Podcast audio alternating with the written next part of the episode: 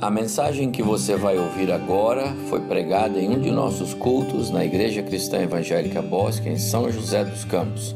Ouça atentamente e coloque em prática os ensinos bíblicos nela contidos.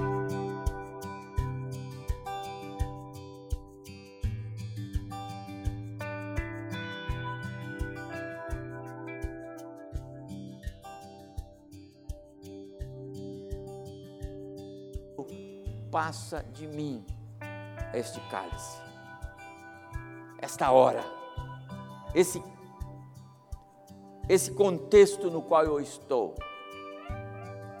Mas Jesus Cristo não para por aí na sua oração. Ele segue e ele diz: Mas não seja a minha, mas a tua vontade, Pai. E nessa hora Satanás é totalmente destronado. Eu tenho comigo há muito tempo que eu assim creio que Gênesis 3:15 se cumpriu nesse momento. Satanás já é derrotado. Ele já não é mais o dono ele já não tem mais o poder e a autoridade, porque ele está submisso ao Cristo que lhe submeteu. Quando? Lá no Getsemane. Pai, não seja a minha, mas a tua vontade. Eu vou para a cruz. E na cruz eu derroto a morte. Na cruz eu pago o preço. Na cruz a redenção vem. Satanás perdeu. Entende? Gênesis 3,15: o descendente da mulher esmagará a cabeça do descendente da serpente, referindo-se a Satanás. Ele já está derrotado. Ele é submisso. A obra da cruz é o pilar, é, é, é a base toda a verdade do Evangelho que nós pregamos. Esse é o tema sobre o qual Paulo está escrevendo aos irmãos nessa porção bíblica que nós lemos. E eu quero dizer aos irmãos: não há mensagem mais eloquente a respeito da cruz e, da, e do evangelho da cruz é, é, nas páginas da Bíblia, como temos nesse texto, nessa porção que Paulo escreve aos cristãos aqui em, em Corinto, no capítulo 1, tá bom? Nos versos 24 e 25 do texto que nós lemos, Paulo então diz assim: Mas para os que foram chamados, tanto judeus como gregos, pregamos a Cristo. Qual Cristo? Na sua Bíblia não tem o que tem aqui na minha transparência crucificado, morto e ressurreto. Esse é o Cristo que Paulo prega. E ele continua: poder de Deus e sabedoria de Deus. Porque a loucura de Deus, qual é a loucura de Deus? Uma cruz, para nela colocar o seu filho amado, único, para salvar pecadores. Porque a loucura de Deus é mais sábia que os homens, e a fraqueza de Deus, se é que a gente pode enxergar ou, ou dizer que tem, é mais forte do que os homens. Essa porção de Paulo aos Coríntios, meus amados irmãos, a, a própria cruz de Cristo é, nos ajuda a, a ter resposta para essas perguntas que eu quero crer nós conhecemos bem. Por que pregar o Evangelho? Para que mandar missionários por aí fora pregar o Evangelho? Para que pregar o Evangelho? Quer ser igreja? Vai lá, reúne-se num lugar, não precisa ficar pregando o Evangelho. Precisa ficar falando para os outros. Talvez alguém diga o que é que nos move a isso, onde é que nós alicerçamos a nossa motivação para fazer a obra evangelística, com que autoridade a gente diz que Jesus é o único caminho? Ou afirmamos que só Jesus salva, baseado em quê, amados irmãos? E eu quero dizer isso para os irmãos hoje com muita ênfase, por causa da mensagem da cruz.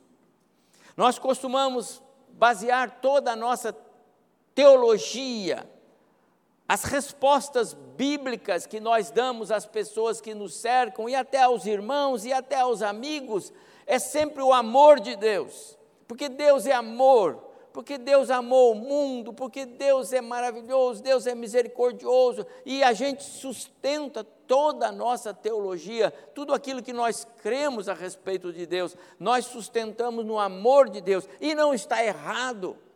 Mas eu preciso dizer aos irmãos, nós precisávamos voltar um pouquinho, mudar a chave, e nós precisávamos falar mais sobre o poder da mensagem da cruz.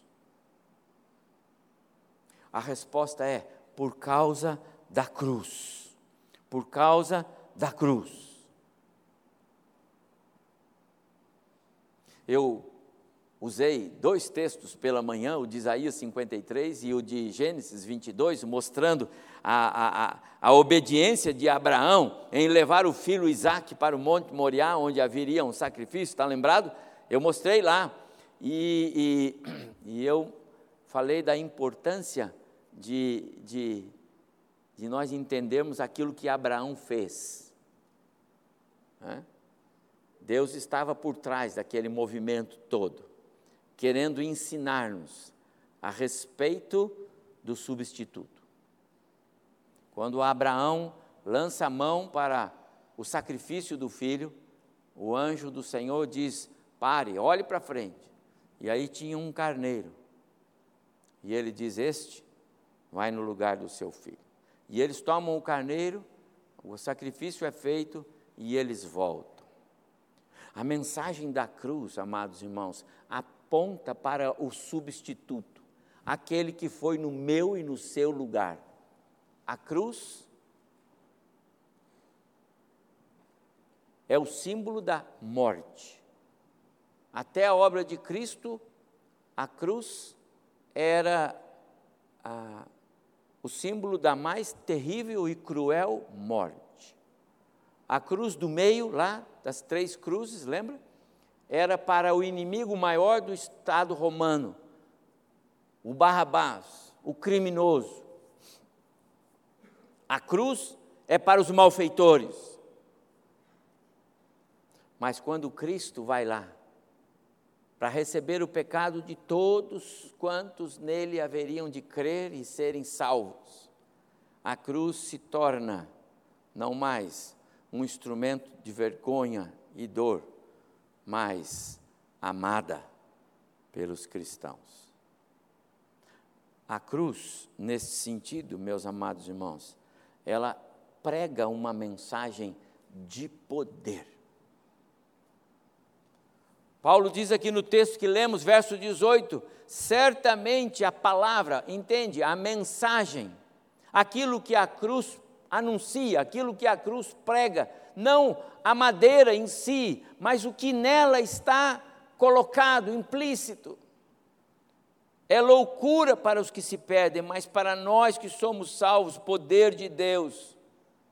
Na carta que Paulo escreveu aos Efésios, no capítulo 1, 19 e 20, ele diz: Oro para que vocês compreendam a incomparável grandeza do poder de Deus para conosco. Ele está falando dos salvos, dos cristãos, os que cremos.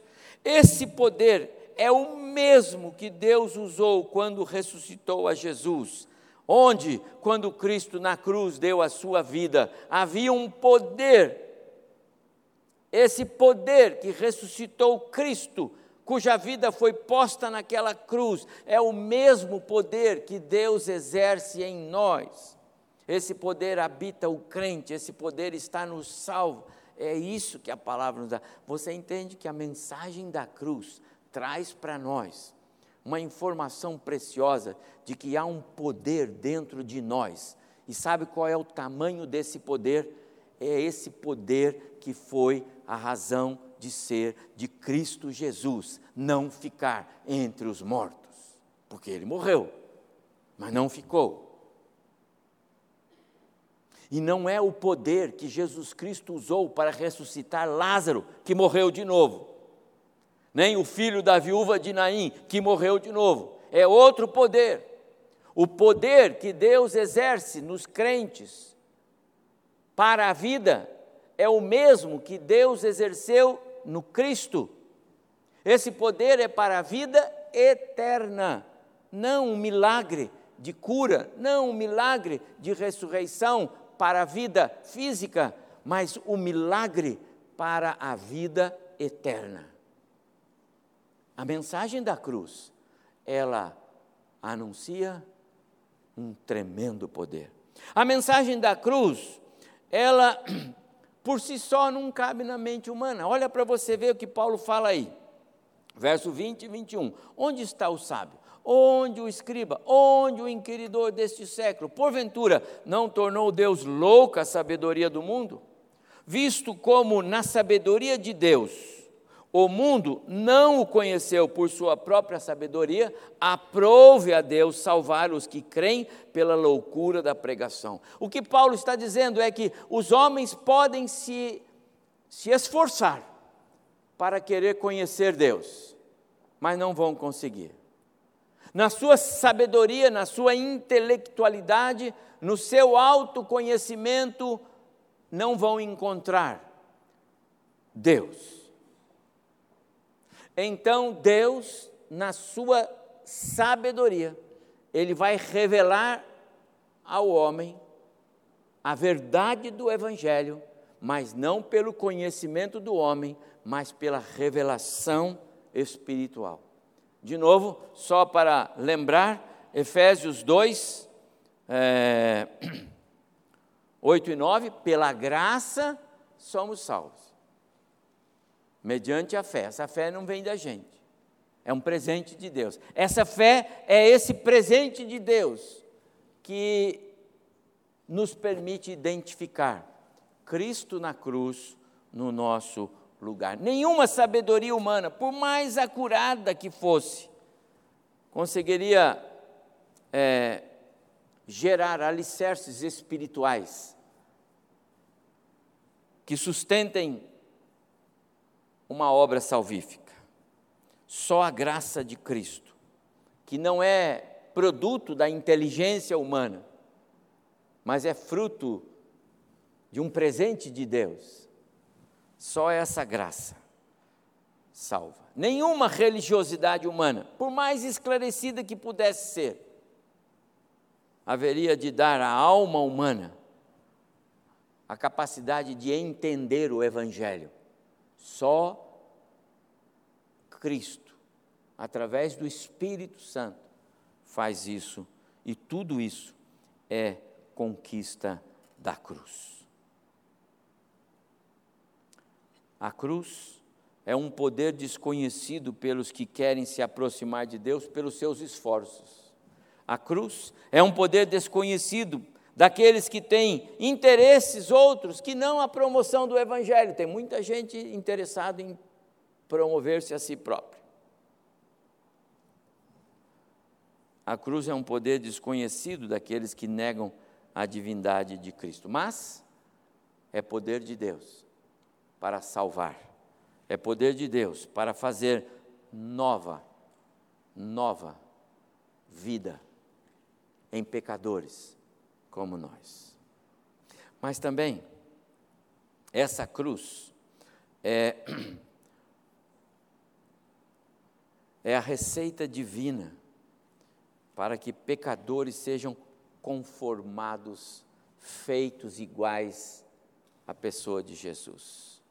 Aos Gálatas, Paulo disse: A vida que agora vivo na carne, vivo-a não, vivo-a pela fé no Filho de Deus, o qual a si mesmo me amou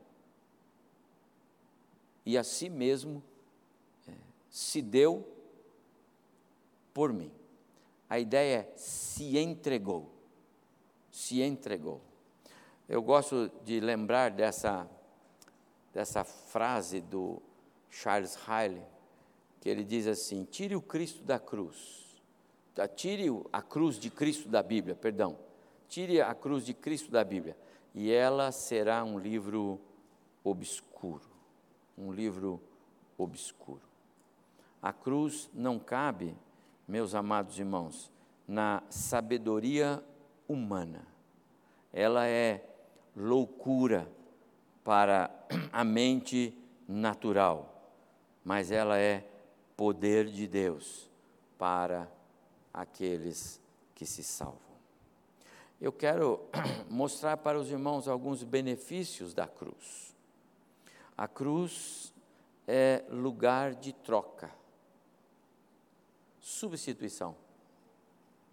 Falamos hoje pela manhã um pouco sobre ah, a cruz como um lugar aonde Cristo foi é, por mim. Paulo, quando escreve aos Coríntios, no capítulo 5, é, verso 21, ele diz assim: Aquele que não conheceu o pecado, ele o fez pecado por nós, para que nele fôssemos feitos justiça de Deus. A cruz é um lugar de troca, de substituição. Aos Gálatas, no capítulo 3, Paulo diz: Cristo nos resgatou da maldição da lei, fazendo-se Ele próprio maldição em nosso lugar. Um lugar de substituição, de troca. Não quer dizer que você iria morrer crucificado. Não quer dizer que todos os que não se salvam é, vão encontrar uma cruz pela frente para nela serem pendurados. Cruz é sinal de morte. A cruz é o símbolo de que nela homens morrem. Mas Cristo foi ali para morrer no nosso lugar. A cruz, nesse sentido, então, é um lugar de triunfo. Quando Paulo escreveu aos Gálatas, no capítulo 2, aqui no verso de número 15, ele diz: Na cruz, ou melhor, através dela, Cristo venceu, despojou os principados e potestades, os governos e as autoridades espirituais do mal, fazendo deles um escândalo público, triunfando sobre eles. A cruz é um lugar de triunfo. Lembra? Era vergonha e horror, era morte, era tristeza. A partir de Cristo é um lugar de triunfo. A cruz é um lugar de perdão. Paulo, quando escreve aos Colossenses no capítulo 2, ele diz: Cristo cancelou o registro de dívida que, que constava, ou melhor, que mostrava todos os nossos pecados contra Deus. E ele pregou isso na cruz. Quando, quando Cristo vai para aquela cruz, e é bom entender que Cristo foi, ele não foi posto, ele não foi mandado, ele foi. Ele disse: Ninguém tira minha vida de mim, eu espontaneamente a dou. Ele subiu voluntariamente naquela cruz, era a missão dele no nosso lugar. Os homens foram apenas é, é, é, os meios humanos pelos quais as coisas aconteceram. A maldade, a impiedade do homem fez o que fez. Deus não mandou nenhum homem fazer aquilo. Deus não mandou que os sacerdotes judeus é, é, incriminassem a Jesus. Eles fizeram pela sua própria maldade. Deus não mandou que os soldados romanos fizessem aquilo com Jesus. Eles fizeram pela sua maldade. Mas tudo aquilo era, sem dúvida alguma, o cumprimento de algo que havia sido devidamente preparada, preparado para a redenção do pecador. Um lugar de perdão. Um lugar de perdão. Cristo cancelou o registro de dívida. Desde Adão, a humanidade tem um registro de dívida contra Deus. Lá no Éden, 100% da raça humana pecou. Por isso, hoje, 100% da raça humana tem dívida com Deus. Não existe um cidadão, um ser humano, que nasceu lá na Groenlândia, longe de tudo e de todos, que nunca viu ninguém, está dentro de uma bolha ele é pecador, porque ele nasceu de um homem e de uma mulher. Ele é um ser pecador. E se num laboratório qualquer aí, né, de reprodução aí, se pudesse é, pegar alguém que foi gerado aí, pode saber, é pecador, porque ele é fruto de, uma, é, de um material humano, masculino e feminino. Não tem outro jeito. Todos pecaram. E não tem outro meio para encontrar o caminho a não ser a cruz de Jesus. Quando o processo da salvação acontece, Deus instrumentaliza eh, esse processo através do Espírito Santo, que toca no coração do homem natural, do ser humano, homem, mulher, jovem, júnior, criança, fazendo com que essa pessoa é, olhe para Jesus como, como caminho, verdade e vida. É assim que funciona. Você não tem nenhum compromisso em fazer verdades do Evangelho descer da mente para o coração da pessoa. Quem faz isso é o Espírito Santo. Você tem o compromisso de pregar, você tem o compromisso de entregar um folheto, você tem um compromisso de entregar uma Bíblia, um Novo Testamento, você tem um compromisso de fazer missões, você tem um compromisso de evangelizar, mas para por aí. Quem converte a pessoa, quem leva a pessoa a reconhecer o seu pecado, não somos nós. Esse é papel do Espírito. Jesus disse: quando ele vier, referindo-se ao Espírito Santo, dizer, ele vier, o Espírito, ele vai convencer o pecador do seu pecado, da justiça de Deus, do juízo de Deus. É o Espírito que faz isso. Conheço muitas histórias de pessoas que ganharam uma Bíblia, um Novo Testamento, um folheto, levaram para casa, ouviram uma mensagem, ficou por isso mesmo. Algum tempo depois, pegaram aquele folheto, aquela Bíblia e foram ler. E aí veio na mente daquela pessoa, enquanto ela lia aquilo, aquilo que aquela pessoa disse lá atrás: Jesus Cristo te ama, você precisa dele.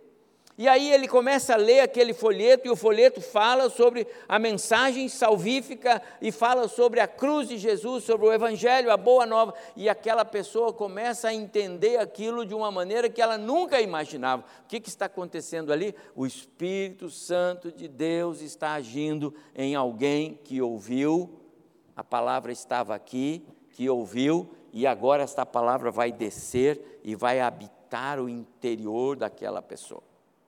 Assim é a salvação. Emana da cruz. Porque a obra redentora tem o seu pilar na cruz. A obra salvífica no plano de Deus para a humanidade começou na cruz. A cruz sempre esteve no coração de Deus. A cruz também é um lugar de suprimento. Paulo, quando escreve aos Filipenses, no capítulo 4, verso 19, ele vai dizer assim: E o meu Deus, segundo a sua riqueza em glória, há de suprir em Cristo Jesus cada uma das vossas necessidades. Esse suprimento vem na pessoa de Cristo por causa da cruz. Amados irmãos, não se esqueça de algo muito precioso. Jesus é o Deus Filho Jesus sempre foi o Deus Filho. Ele nunca perdeu a sua posição de Deus Filho. Mesmo nos seus anos de vida terrena, ele nunca deixou de ser Deus. Não pense que Jesus deixou de ser Deus. Ah, mas agora ele é só homem. Não, ele é Deus Filho e é homem 100%. Esse é o mistério da encarnação de Cristo foi homem 100%, mas nunca deixou de ser Deus Filho. Jesus, o Deus Filho, através de quem todas as coisas foram feitas, sem ele nada do que foi feito se fez, diz João no capítulo 1 do seu Evangelho. Jesus, o Filho único, amado, em quem eu, disse Deus Pai, me comprazo, lá no dia do seu batismo. Jesus, com todas as suas prerrogativas divinas, jamais seria o nosso Salvador se não passasse pela cruz. Não tinha opção. Não adiantava o Deus Filho negociar com o Deus Pai, Pai, vamos fazer uma coisa aqui, eu quero salvar esse povo, mas vamos fazer uma outra coisa. Não tem conversa. O autor da carta aos Hebreus diz que Cristo foi capacitado, que Cristo foi aperfeiçoado para ser o nosso Salvador.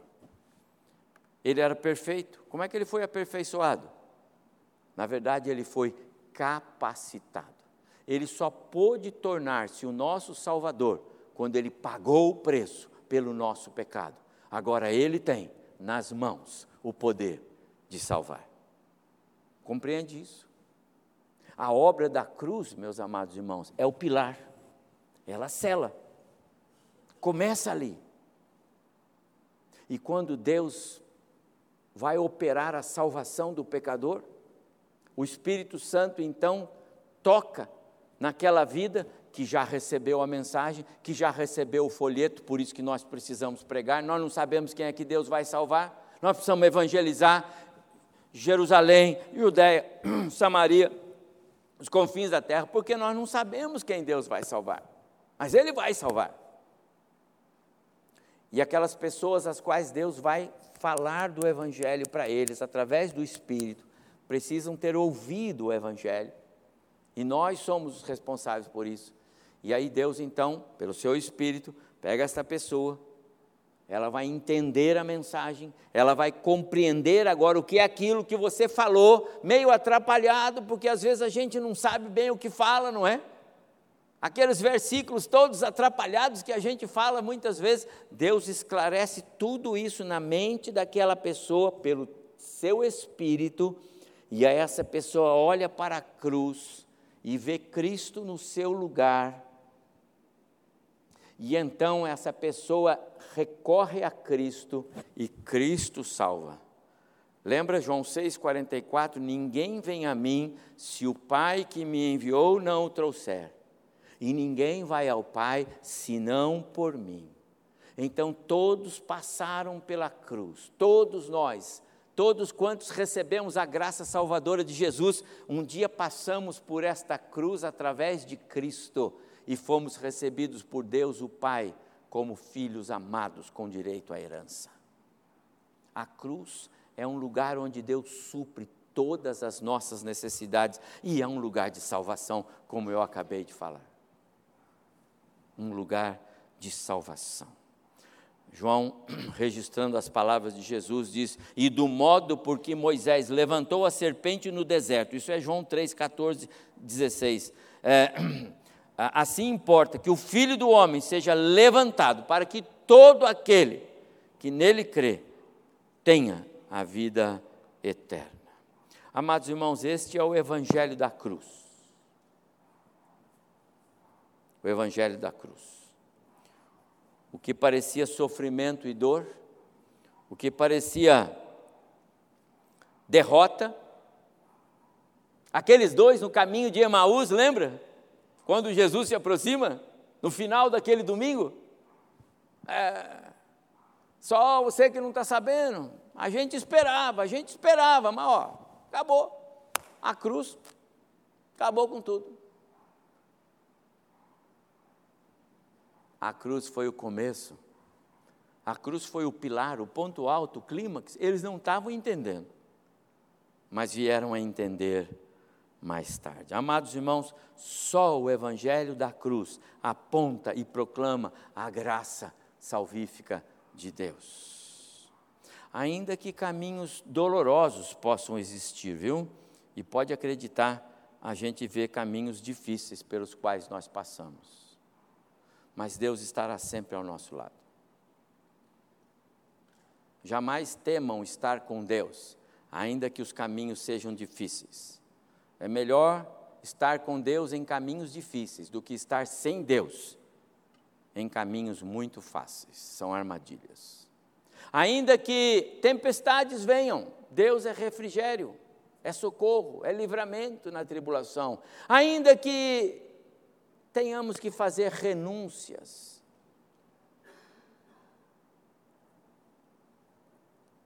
Jesus Cristo, quando veio a esse mundo para nos salvar, ele renunciou toda a sua glória no céu, não é? O que nós temos renunciado? Talvez alguma coisa lá dentro de nós mesmos, uma uma coisa qualquer que tem dentro de nós, às vezes uma uma dificuldadezinha boba com com alguma pessoa, com alguém, ou talvez um, um querer, uma coisa carnal, um vício, seja lá o que for. Será que nós não entendemos a preciosidade de renunciar a algo para podermos estar limpos diante de Deus, sem carregar pecado? A obra da cruz, meus amados irmãos, ela exclui qualquer ideia de mérito humano. Tudo é presente de Deus. A cruz revela isso. Faz com que justos e injustos, aqueles que foram alcançados pela graça de Cristo, trilhem o mesmo caminho para o céu. Nós vamos nos surpreender com pessoas que vão caminhar para o céu conosco porque a graça, a misericórdia de Deus na cruz de Cristo haverá de nos surpreender. A obra da cruz faz com que ricos e pobres entrem no céu pela mesma porta, não tem distinção. Eu costumo falar isso. O batistério nivela todos. Os muito cultos e os de pouca instrução andarão juntos pelo mesmo caminho da santidade por causa da obra da cruz. John Dwight Pentecost, um livrinho que eu tenho mostrado para os irmãos nos cultos da manhã, ele diz: a experimentação do poder da cruz e a consciência de que aquele sangue derramado lavou os nossos pecados e nos dá vida eterna é a condição para a nossa salvação. Meu prezado irmão, quanto você ama a cruz de Cristo? Quanto você ama a mensagem dessa cruz? Não simplesmente essa peça que nós temos aqui,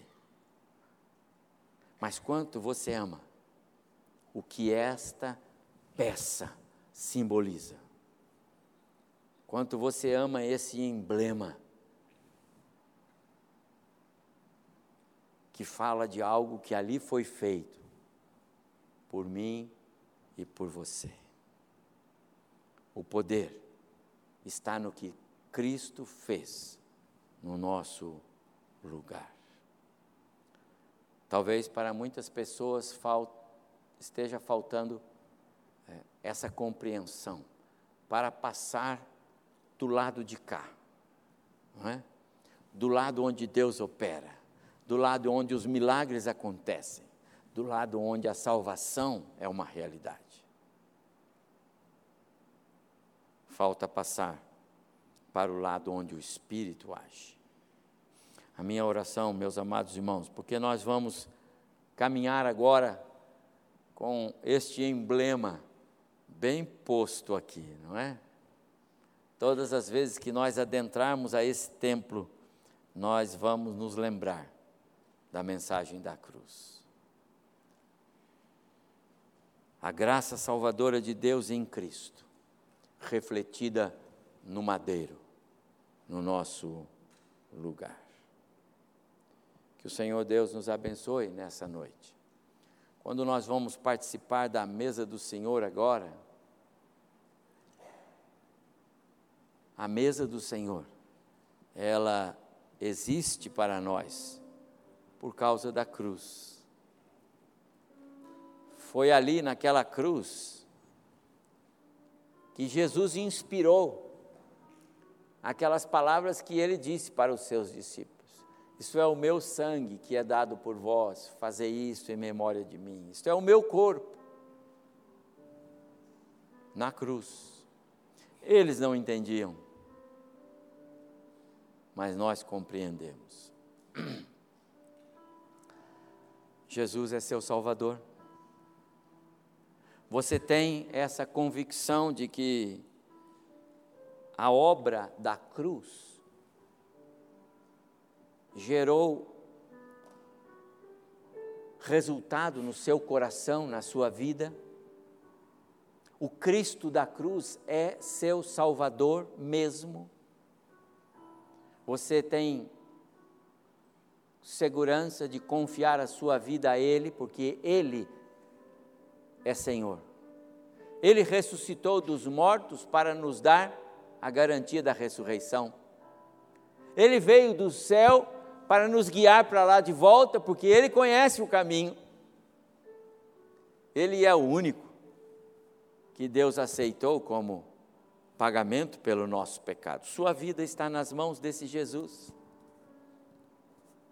Quero desafiar você, se de repente está entre nós e ainda não compreendeu Cristo como seu Senhor e Salvador, não saia daqui sem essa decisão. Diga, eu quero. Porque se você disser, é porque o, o Espírito está trabalhando em você. Não existe a possibilidade do homem natural dizer, eu quero Jesus, sem que o Espírito esteja dizendo no seu coração: queira, Ele morreu por você, Deus te ama. Mas às vezes nós estamos distanciados de Deus. Somos filhos, mas não temos experimentado o poder da cruz. Somos salvos, mas não vivemos como salvos. A mesa do Senhor é a oportunidade para que nós possamos renovar os nossos votos de fidelidade ao Senhor. O apóstolo Paulo não exclui os crentes da ceia quando diz: Por isso examine-se o homem a si mesmo, e aí coma do pão e beba do vinho. Ele não exclui, ele inclui. Ele diz: examine-se e participe. Recorra a Cristo, peça perdão, confesse seus pecados o ladrão na cruz teve tão pouco tempo.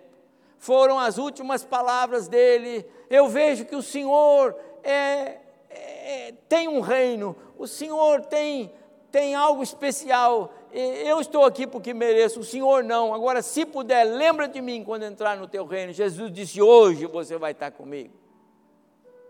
Ele nem ouviu pregação, ele nem ouviu a Bíblia, ele não participou de escola dominical e nem de culto mas algo tocou no coração dele e ele foi muito rápido. Às vezes nós somos muito lentos e isso tem preço. Que o Senhor Deus abençoe o nosso coração quando vamos participar da mesa do Senhor agora. Curve sua cabeça, vamos estar orando e vamos cantar ao Senhor a mensagem da cruz. Fale com Deus.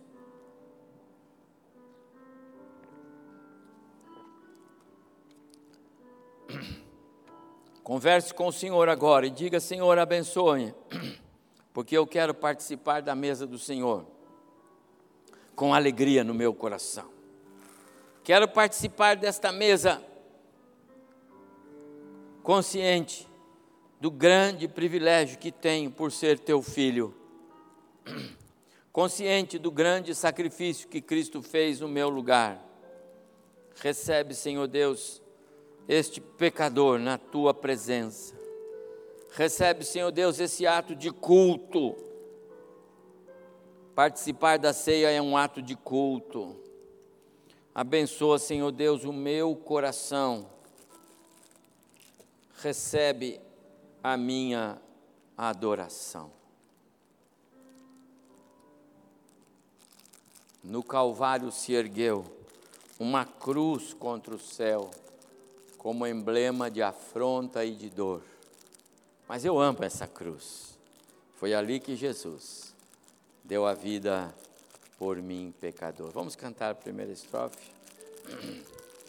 Assim como estamos, vamos cantar, ainda buscando o Senhor em oração. Faça isso, é um momento muito especial do nosso culto. No Calvário.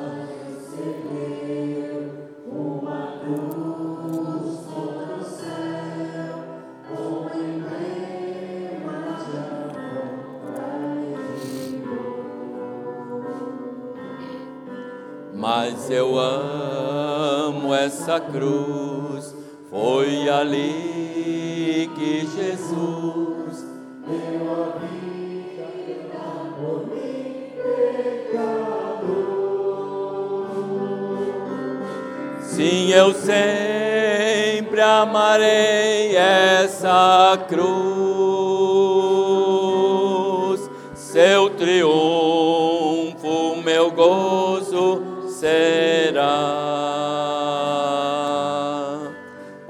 um dia em lugar de uma cruz.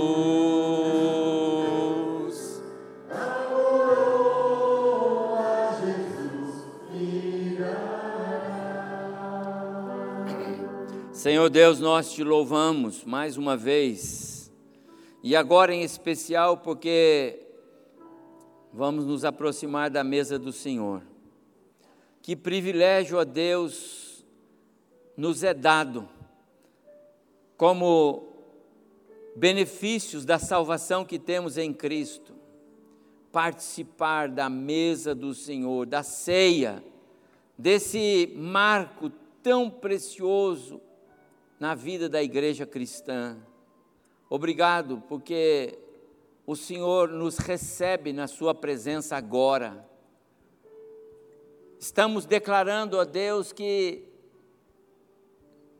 reconhecemos Jesus como nosso Salvador, porque tomamos o pão e o cálice e assim nos, nos identificamos como corpo de Cristo.